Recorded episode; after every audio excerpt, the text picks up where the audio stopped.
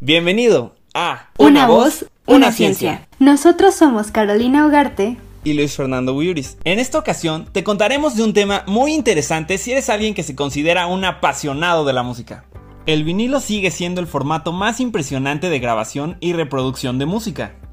Porque así como los seres humanos tenemos huellas digitales únicas e irrepetibles que se usan para identificar de manera eficiente a cualquier individuo, la música tiene su propia huella digital y enseguida te contaremos cómo es esto. Para comprender la genialidad del vinilo, primero se debe comprender cómo funcionan las ondas sonoras. Los sonidos se producen por vibraciones y viajan en el aire como ondas, que son partículas que vibran transfieren energía desde la fuente de sonido a su entorno. Nuestro oído detecta ondas sonoras cuando las partículas de aire que vibran hacen vibrar nuestro tímpano y eventualmente envían señales eléctricas al cerebro. Cuanto mayor sean las vibraciones, más fuerte es el sonido. En 1877, Thomas Edison se convirtió en la primera persona en sacar ondas sonoras del aire y grabarlas en cilindros de papel de aluminio que podían leerse con una aguja y reproducirse en voz alta. La siguiente evolución en la reproducción de música tomó una forma más familiar.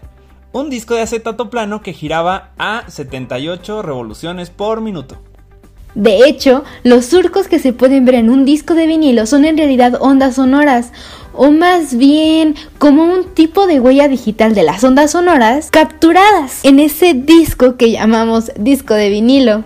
El surco de un disco gira suavemente en espiral hacia el centro del disco, es pequeño, generalmente alrededor de 0.04 a 0.08 milímetros de ancho, dependiendo del nivel de la señal.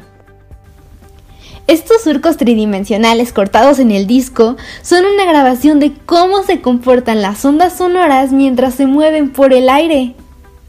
Pero, ¿cómo es que funciona el vinilo en el tocadiscos? Bueno, lo que sucede es que al momento de encender el tocadiscos, el disco de vinilo se encuentra girando en la dirección contraria al brazo del tocadiscos. Los surcos son los causantes de la vibración de la aguja o la púa del brazo del tocadiscos y dichas vibraciones son convertidas en señales eléctricas. O dicho en otras palabras, energía eléctrica, por medio de imanes y bobinas dentro de una cápsula fonocaptora. Estas señales se amplifican y por último se envían a los altavoces del dispositivo y es así como se puede escuchar un vinilo en un tocadiscos. Se podría decir que el vinilo marcó una época y que cambió la forma de escuchar música. Sin lugar a duda ha sido una pieza revolucionaria para la reproducción de la música.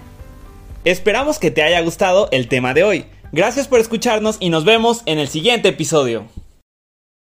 Una, voz, una, ciencia.